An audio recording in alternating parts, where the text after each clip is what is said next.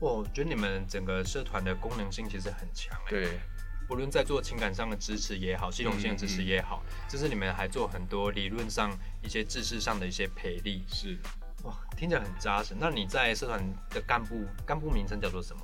我那时候有做一学期的学术，一学期的学术美宣，对学术干部，对，学术干部在干嘛？呃就像刚刚讲的，就是我们要排一整学期，就是我们要讲师就这讲样，师有哪些课，然后 OK 要找哪些人来对。分享这样。所以你觉得在台大男同性恋的时候，其实给你很大的启发，所以让你对于同志运动这件事情更感兴趣，然后甚至你也投身去做同志运动吗？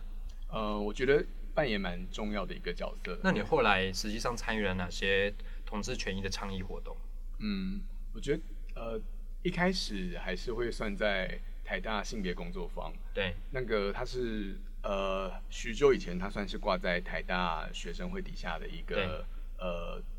学术部底下的一个工作坊，对但因为后来其实蛮久一段时间没有人持续经营它，所以它现在有点半荒废状 态。是是对是，也是喊个话啦。 哦对，是喊个话。对对，所以到我后来那个时候是刚好，呃，社会上有蛮多关于呃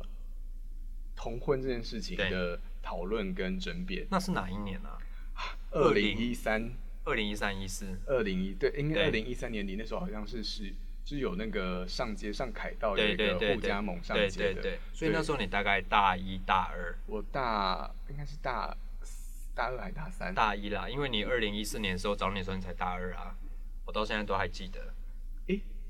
好吧？ 对对，应就该让你就让你没关系装小 也好。对对对。所以后来因为这件事情，所以你去实际参与了一些社会运动。对那你们做了哪些事情？呃，那时候一开始是做了一个我读台大我挺同婚的举牌声援，对，对，那时候就是这个 slogan 是你想的。是我想的，对对，那时候就是想说，其实呃需要让大家，就算你你可能很支持同志议题，但是如果你不讲，其实你对身旁对的同志朋友是感受不到，对所以我们那时候希望的做法就是你来这边让我们拍个照，那你把你这个拍的照片上传你的 Facebook 大头贴，那让你身旁的好友都是看到说哦 OK 其实因为那时候还没有那个。头头像功能嘛，对所以我们对是对非常传统手 动的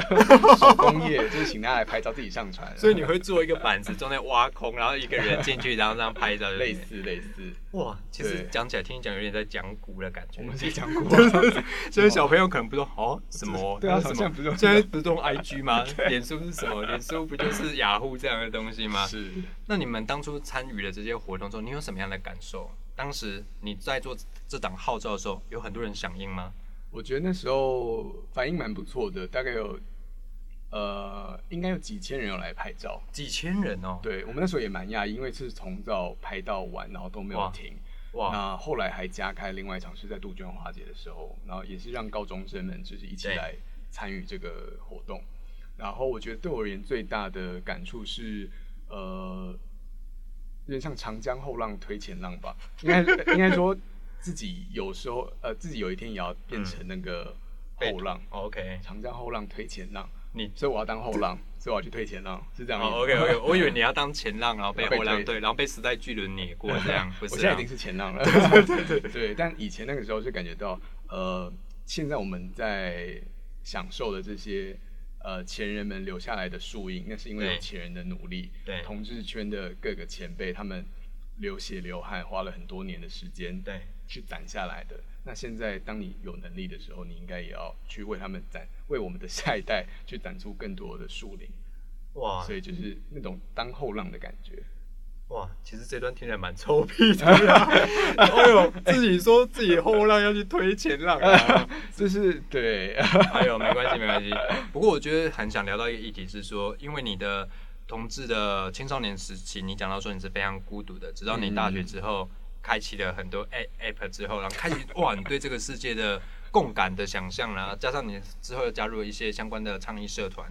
可是你觉得有些现象在这些年的历程之中有被消弭或是改善吗？例如说，我们提到同志有很多负面的社会标签，对，例如说搞 gay，嗯嗯嗯，其实这件事情，你虽然从字义上，也许你觉得嗯，就是一个“搞”字，一个 “gay”，嗯嗯好像没什么。可是它的社会符号或者是社会意涵，可能是带着负面偏见的。是那甚至是讲到同志，会讲到说艾滋病，讲到同志就讲到说啊，你们就是杂交、轰趴。然后甚至是讲到你们很纵欲了，然后讲的好像异性恋都不会这样一样。然后特别是我们讲到一个专有名词，学术专名叫性解放的时候，对，大家就觉得说啊，你们这些同志就是在游行的时候穿成这样啊，露个屁股啊，然后可能生殖器官带个袜子、袜套之类的啊，这就是性解放。嗯那对于这些现象，你觉得我们该如何跟社会大众进行有效的沟通？嗯，我觉得刚好昨天是五月十七号，呃，国际反恐同日嘛。对，那我觉得恐同这个现象，它其实当然比十几二十年前来已经好很多。对但我觉得当呃恐同它恐惧的那个，有时候不一定是同志的这个身份，或对者同志本身，它有时候更恐惧厌恶的是同志所带有的那个概念。那 OK 这个同志带有的什么是什么概念？就像你刚刚说的对，呃，不是我刚刚说，我哎只就是你引刚述提而及已。的对，我对引述对而已，我本人是没有。 对，就像你刚刚有提到的，像是淫乱，对或是比较阴柔，那对或者是比较呃性解放的，对那等等这些概念，它是被它就是属于一个同志的概念的集合，对所以现在大家可能呃会讨厌或是不想要被贴上这样的标签，它其实是在讨厌说我不想要被认为我好像很娘啊，对我对或者是我好像呃就是在情感上面很淫乱等等等，对，那尤其像是每一年在同志大游行前，都会有一个呃，在 PTT 的甲板上面都有那个好宝宝贴文，不知道你会记不记得？哦，我记得，我记得，我记对，得，就是每对每年都会有人来吵架，来对哎讨论说，哎、到底为什么要穿成那为什样么？要穿成那样？为什么不把衣服穿回去？对那其实就是呃，同志自己族群也蛮艰辛的是你，你要面对的不只是族群外部的恐对同，你还要面对自己族群内部的恐同。那就像女性本身也会厌女一样，对同志本身自己也会恐同。对那他们恐惧或是厌恶的形式，就是用那样的呃去说，哎、你怎么不把衣服穿回去？对的方式去给表现出来。那像，但对我而言，呃，当同志我们今天在讨论的一个很重要的主题是不一样又怎样的时候，对面对那些，呃，不管是情感上面喜欢多元伴侣，或者是在呃情呃性欲的世界上面喜欢非专一性的实践的时候，对我们愿不愿意也给他们同样的呃宽容与尊重，去理解他们的不一样又怎样？对那我觉得这是同志族群需要持续去面对的。对那我觉得另外一个也可以去延伸讨论的就是，为什么我们会觉得这些东西是不好的？对像为什么呃会觉得娘是不好的？对为什么会觉得呃艾滋有疾病是不好的？对那为什么觉得呃淫乱是不好的，不对专一是不好的？对那我觉得这些很多概念，它其实有些人会觉得这些概念不应该被连接在一起，对但其实两边承担的标签是很相近。那如果这整个制造这个污名的社会体制没有被拆解开来，没有被去挑战的话，对那其实同志他还是永远会处于在一个社会呃底层的位置。不过我觉得你刚刚上面提到的这一串啊，我觉得有一个很核心的概念是，为什么同志游行不能这样穿，不能那样穿，要把你要你把衣服给穿回去？对，我觉得有一个问题是，我觉得台湾社会其实非常注重所谓的礼貌国原则啦，是，就是我们看很多事情其实是不看他的道理，他讲的有没有道理，或者他讲的是不是对的，是不是他引述假资料，或是你真的是非常有科学研究基础的一个调查，嗯大家只在乎我的心情、我的感受，你是不是足够有礼貌。那我觉得这件事情其实会模糊掉整件事情的焦点，而且你刚才提到说，我们刚才提到有很多负面标签嘛，比如说淫乱啦、轰趴啦、纵欲啦、艾滋病啦，我有时候不太了解，说我们社会到底是讨厌同志、讨厌这些行为，还是只是讨厌这些行为，找一个代罪羔羊，就是同志来与他做连结对。其实我上面提到的这些所有的负面标签，异性恋也都会啊。是，那我会觉得说这件事情，你特别针对同志，是因为你要把这些你不喜欢的东西找一个戴罪羔羊身上套上呢，还是是没有这样套上你就无从宣泄？嗯例如说我们谈到轰趴啦，或者是谈到所谓的杂交，这边加一个挂号。其实最近我在听 podcast 节目上，也有人在提到多人运动，他们提到这件事情。那他们的概念主要觉得说，嗯，这听起来也还好嘛，就是就就这样嘛。人要怎么使用自己的身体，有他的身体自主权。可是这件事情到同事身上之后，就会变成说，就是淫乱，对啊，简文轩你就是淫乱。那可是我在这边很想替大众问一个问题，比如说，我个人觉得还好了，反正人家怎么穿管家那么多。那到底你有没有想过说，为什么同志大游行时，同志都需要穿成这样？这些问题你会怎么去回应大众的质疑？为什么同志会他们会想要游行？对，那同志会想游行是他们只有一天可以在那一天去做自己。对，那他们做自己的方式的其中一种就是借由他们的身体以及他们的服装的选择去对呈现。对，那不穿衣服也也可是一种政治的主张，那裸露也是一种政治的主张。那我觉得这些所有的主张应该都要被放在一起去讨论。对，我我觉得你讲的蛮好的。其实，在那个游行，它就是一个平台，它就是一个舞台，人们可以在那个游行中，在这个舞台上做任何自己他想要展现的自己。我觉得那一天可能是让所有同事朋友感到是最自由、最自在的时候，因为他可以在这一天跟他所有的伙伴们上街头，然后穿上他们自己最为得意的、最为满意的一些服装，让他们真正的做自己。那当然，很多大众会特别截取说特定的片段啦、比如说同志裸露的部分啦、或者是说一些比较啊、我们以传统社会来看比较淫秽的标语。那坦白说，这也只是整个游行中一个一场游行，动辄数万甚至到达数十万人，那会有这些行为，其实就是这个社会多元的组成一份子啦。我们不可能说这个社会完全都是符合你的期待、你的想象，或是你对所谓礼貌国的要求啦。对，当然我们要就是善待各种不同的主张啦。好，那接下来我们要谈到说，因为大家也知道说，这个周末就是台湾的五二四同婚合法化上路的一周年。那这一周年过去之后呢，其实日前啊，有 NGO 团体是婚姻平权大平台，他们也做出一份民意调查。这份调查指出说呢，台湾社会目前有超过九成的人认为同婚对社会其实没什么影响啊啦。然后在社会接纳方面呢，对于自己身边有同志的接受程度超过六成。可是呢，在如果自己的孩子是同志的这个选项上，民众的接受程度其实就退缩到不到五成。那小孩在学校学习同志课程的整体接受度虽然高达五十三 percent，可是我们要知道，相对有四十七 percent 人是四十七 percent 的人是不同意或者是不表意见的。那特别是在三十到三十九岁，还有四十到四十九岁年龄区间，其实它接受度是高达六六成七，然后以及五成五的。然后另外有一题是提到说，如果你在职场啊啦，在学校遇到的同才、师长、同事、上司，或者遇到亲戚啦、医师的同志接受度，其实这个社会还不错啦，达到百分之六成五。可是我们今天是因为过了一周年之后，大家觉得说啊，生活好像也没有什么受影响。你知道去年啊，二零一八年公投的时候，大家那时候为了说同婚之后社会产生什么样的现象，有一番争论对。有几个有有名的，比如说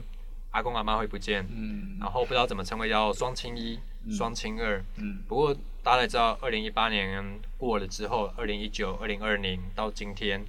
其实大家阿公阿妈应该还在，还健在。对啦，没有什么状况，应该还在啊。然后你也不会突然叫自己的爸妈叫双亲一、对啊，双亲二，我回来了，也应该不会有这种情形啦。啊如果你们家有这种特殊的使唤习惯的话，那也 OK 啦。那当然，社会经过这几年的争争论之后，看似在同婚议题上似乎画上了一个，就是我们算逗点就好了。嗯，那你觉得目前通过的版本你满意吗？身为同志当事人，你觉得这个版本对你来说够用吗？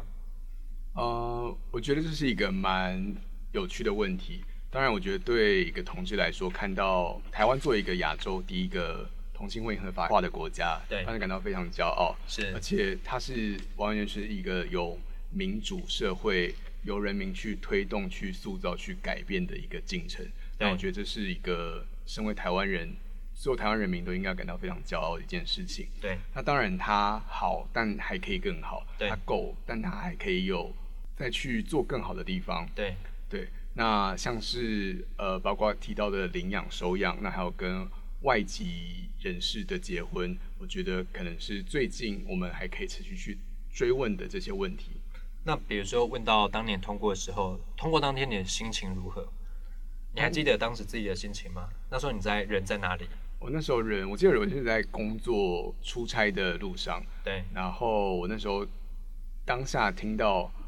呃，虽然旁身旁还有其他人，但就自己就是默默的在回程的路上就哭了起来。哇哦啊觉得非常激动，是觉得我竟然能够在有生之年等到这一天。 你还记得你当下你有打电话吗？第一通电话你打给了谁？哎、当然我有打电话吗？你没有打电话是 不是？所以你没有当当时你有交往对象吗？啊，当下有有那时候已经跟 Alex 在交往了，对对，但我是传讯息给他，所以你当下传讯息给他，告诉他台湾通过这件事情，那他有回你任何的讯息吗？呃，有当天我们就蛮都蛮激动，哦、真的、哦，对，都觉得呃台湾很了不起，是然后身为台湾人，我们做出了对的选择，非常了不起。哎、你要不要聊聊你的外籍男友？现在男朋友是澳洲籍嘛？呃，澳洲加意大利，对，那他对于台湾通过啊、同婚合法化之后，他自己的看法是什么？他来台湾多久了？他来台湾蛮久的欸，今年应该是十年，就他已对经有拿到那个永久居留证了。哇哦，对他中文讲的也蛮好，是是对嗯是。那那他对这件事，他对台湾社会的观察呢？以他一个外国人的身份来看的话，嗯，他对台湾的观察，他其实觉得台湾整体社会上对同志的同志族群的，不管是包容度，对，呃，其实都蛮高的。哇哦，那他说，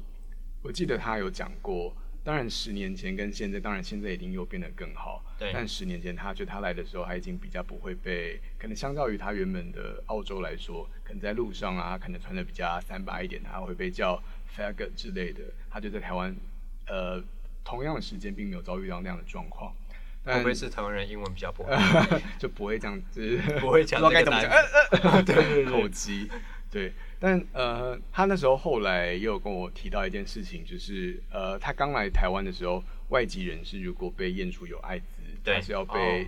呃强遣制遣返强制遣返的，是，对。然后这件事情直到前几年才有改变，对对对对，我觉得这件事还蛮重要的，因为大家会因为一个疾病而阻断一个人在各国迁徙的自由，这件对事情其实是备受争议的啦。对啊，但是我也蛮好，蛮意外说，男朋友会来台湾的十年前哦，会觉得台湾社会其实对同志还蛮包容的这件事情。嗯，对，我觉得可能一部分也是因为台湾也是比较不太会呃主动对人家指指点指点指的，点点、动手动脚的对地我方 确确实觉得他台湾人比较不会在路上看到他不顺眼的事情对就啊去怎么样。嗯，那男朋友对这件对台湾的观察，跟他后来因为台湾为了同婚要进行公投的时候，他对台湾要进行公投这件事理解理解程度到哪里？他有什么样的想法？他那时候因为澳洲大概也是前阵子，呃，前年的时候有针对同志婚姻这件事情做一个公投，对那他当下其实蛮生气，也不理解为什么同志他同志婚姻他作为一个人权，能够去被其他多数的人去左右呢？对所以他在那个时候，他其实还是蛮没有没有想要去投票，因为他觉得这是一个不合理对也不合法的事情。那但当下我还是有劝服他说，如果你今天不去投票，你其实就是等于站的是反对的那一方。对所以他后来有些比较就是被我说呃说动，那最后还是有去投票。不过我还蛮好奇，他曾经在澳洲经历过这样的事情，对，但是没有多久在台湾又嗯发生了近似一样的状况。嗯，那他一个外国人身份，他怎么去看待这件事情？他的感受跟当时在澳洲所面对的心情是一样的吗？嗯，我觉得，呃，因为台湾对他而言已经是第二个家，对那他当然会希望在他的第二个家，他能够也他的不管是他现在的所爱的对象，或者他未来的小孩，都能够活在一个没有歧视、没有因为差异而会受到伤害的地方。所以当下那个公投结果出来的时候，我们都蛮伤心的。哦，那是对，那但我觉得他那个伤心其实算是一次警惕，对让我们了解到说，同温层之外，可能很多人对还是对这不管是议题的不了解，或是我们沟通策略的失焦，那导致很多人并没有办法理解到同志婚姻为什么重要。这件事情，你有没有更好的想法？因为包含过去几年来，维轩也在名人堂写过多篇关于婚姻平权的文章，那也在各个网络平台也发表过各式他的观点跟看法，也有拍相关的影片，比如说上 TED 台南的系列，然后也上面谈了一个，他作为一名同志，但他永不永不道歉，对你不需要道歉。那可是你也做过你个人非常大的努力与尝试，可是公投结果出来的是这样的结果，坦白说就是惨败啦。惨败，惨败，真的是惨败。那也非常重挫大家对于支持就是挺同方的的的士气。那对于这样的状况，你觉得我们有没有什么办法去跟社会做更有效的沟通？其实我觉得也是让我们媒体也可以参考。嗯，我觉得是，其实我觉得那次惨败之后，整个社群跟整个执政团队已经，我觉得都做蛮好的调整。那我觉得最好的验证就是在最近的选举中，我们证实说我们有选到对的团队持续去执政。当时那个状况，我觉得蛮大一部分是来自于同志团体之间有一些可能在策略上面的一些不同。路线主张的不同，路线主张的不同。对那但我觉得这件事情本身并没有错。台湾是一个民主社会，同志运动就是靠着这些不同路线的，不管是你说呃打架、吵架、对抗争，然后才一步一步局域的走到今天。那我觉得这是一件都是一件好的事情。那对即使它有时上，有时候下，那只要我们持续维持这个民主的政体，我相信它都会把我们带领到一个更好的、修正到更好的一个地方。那我很好奇，你对于目前的四十七十八号解释施行法通过之后，你个人到底心情真实的感受如何？你开心吗？我觉得蛮蛮开心的。我觉得有，就像刚刚有提到的，我觉得身为台湾人很骄傲，身为在台湾的同志很骄傲。那开心中，你会不会觉得带着一点未尽之憾，还是有一点点遗憾？你觉得那样的遗憾会是什么？我的遗，我觉得遗憾最主要是来来自于说他，呃，毕竟还是一个专法，对，他在制度的保障上面还是有不够完美的地方。例如你前面有提到说关于领养小孩这件事对情，收养小孩啦，收养小孩这件事情上它是不足的。对，你未来会想要自己的小孩吗？会这件事情是也跟 Alex 讨论过蛮多次的。对那我们都觉得其实有小孩对我们是我们人生中蛮重要的一块。那当然在台湾，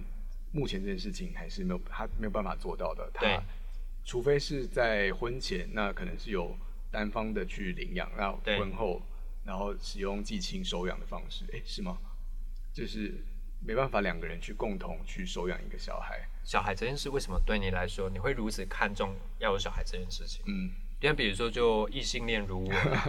我到现在对小孩就觉得，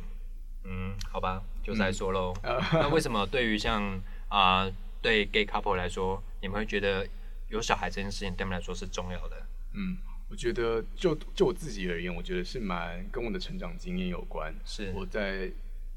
呃，我觉得一直刚有提到，我觉得我很幸运，是我在非常支持我的家庭，对那他们给我的爱会让我不断去想要去重现这个爱。当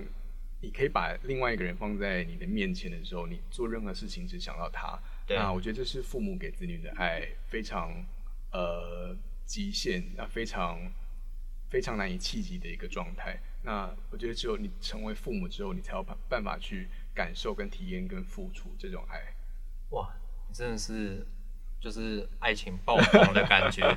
就会觉得你你会想要体父对爱爆棚父爱你爆棚你想要体验的是一种说，你想要知道为什么你的父母愿意对你这样无条件的爱，嗯永远把你放在他们的前面。对你想知道为什么他们会有这样的感受，所以你想要未来把这样的爱、无私的爱、无限的爱，就是转移投射到自己未来的小孩身上。是，哇，其实我觉得这件事情也是因为家庭对你的支持跟影响是非常大的。对。那我觉得在这一天，你有没有什么话想要跟自己爸爸妈妈说？呃，我觉得非常感谢我的爸妈，那从来没有因为我是同志这件事情而减损你们对我的爱。那我也希望能够把我今天从你们身上收到的爱跟幸运，去用我可能的方式去分享给更多的人。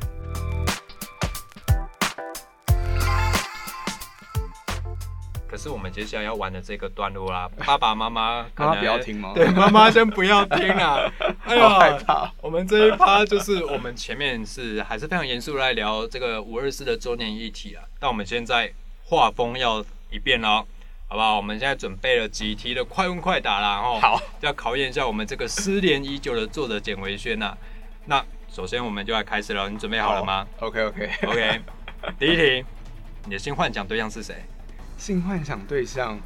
太多是不是？对，好难想，就是想到最近最近的是哪不一个行不行，最近好，那因为最近在看那个谁是受害者，那就张哦孝全好了。哇哦对，他算是是不是复很老全新梗复 古全就是复古的全新感受 嘞哈。对，第二题有没有野战过经验？也战过之前有在哪里？在仓库，仓库？对，哎呦，就是那时候就是在野外啊，然后就是没有找到适合的，就是没有适合的地方得。give 啦哈。对哦呦，呀，那最喜欢自己身体哪个部位？呃眼睛，眼睛哦。对还有其他呢？这是你自己对自己评价，还是很多人对你的评价？呃也蛮多人这样讲过的，真的，他们会怎么 说？就是觉得眼睛会说话。 还有，他说我在你的眼睛看到了千百年前的我，早就在此跟你相认，这样吗？这个太油条了， 不 行。是是是。第五题，最常去的 gay 吧。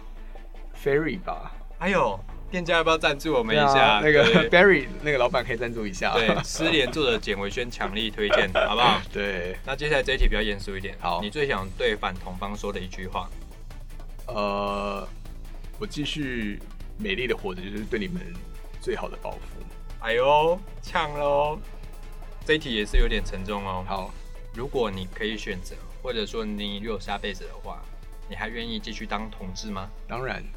哎呦，不加思索，哎呦，所以对你现在对于自己的身份，还有对自己的处境都觉得 OK 啦，还对可以满意。我觉得同志是一个非常美丽美好的天赋跟礼物。我真的觉得，虽然说这样有点刻板印象，不过我身边认识的同志朋友们，确实都很有自己的特色，嗯甚至也都有非常有自己的专业。其实他们就跟我们一样，只是他们喜欢的对象跟我们这些异男喜欢的对象不一样而已啦。嗯那大部分其实大家都是朋友啊，也没有觉得，也没有对我们造成什么样的困扰。坦白说，会造成困扰的人不分性别啦，对也不分性倾向啦。其实我们前阵子名人堂也做了一个街访的题目，其中我们在路上也访问了许多，就是一周年之后他对于婚姻平权的看法。当然有很多长辈啊，七八十岁的长辈啊，有一些年轻人啊，有父子档，然后甚至也有大学生，然后也有一个新手爸爸。那其实大家对这些看法的观点不一啦。不过我觉得他们有提到一个概念，比如说有些长辈提到的概念是，他们觉得这叫“吼凶”啦。他觉得其实也没有反对什么的，因为大家觉得老来之后如果孤单一人也是蛮可怜的。对，他说也是在吼熊叫狗啦，吼熊倒沙缸啦，他们觉得互相这个概念，其实其实我觉得这是台湾社会一个蛮真实的一个底蕴，大家会觉得互相嘛，你先帮我，先帮你，就大家在一起就也不孤单。所以其实我发现，如果我们有找到正确的诉求标的，然后告诉他们这是个吼熊诶，吼熊的熊熊华雷威，可能大家就不会觉得说，对同志这件事情可能比较不会那么的排斥或什么的。对可是我就像我刚刚前面提到说，婚选大平台他们提出了一份民调，其中有一个说，对于说啊、呃同志伴侣在路上接吻这件事情，很多人的感受还是无法接受啦。对于这件事情，你最后有没有什么要回应的？其实我也看不爽异性恋接吻很久了， 哎呦，我很呛哦。很不错，我就是喜欢这样的 ending。呀好啦，那我们节目最后呢，我们还是非常感谢维轩，哇，这个失联很久，从二零一六年最后一篇文章之后失联至今呐、 哦，哎呀，现在连脸书也不敢上，怕被我找到这样。好了，我真的很开心，就是隔了好多年以后看到维轩，然后看他从一个大学小鲜肉变成这个非常成熟的老肉，没有老弱啦，非常成熟的社会男子，好不好？就是我真的很开心看到你的转变，可以看到你过得还是很感谢好主，你过得很好，我们也觉得很开心，真的，而且越来越 帅。那伟轩也提到说，未来不排除拍自己的 podcast 啊，哦，我们现在要把他这件事讲出来，给他一些压力， 太 有压好力不了。好对，，给他一些压力。那最后伟轩，你之之后打算计划再去哪里？呃，目前就是跟 Alex 有规划说，我们可能想一起去欧洲再念一个书，所以短期可能今年就会暂时暂暂离台湾这样。可能对今年或明年。对哎呦那看 depend on 疫情。所以如果要找维轩吃饭的人要尽快喽，对啊好不好？趁早约，趁早约，之后就可能要 变错交过友专线。啊，对对对，我们上一集就已经变交友专线了。对，好啦，节目的最后呢，我们再次感谢维轩，然后特别来名人放送录制节目，最后跟大家说声拜拜。拜拜。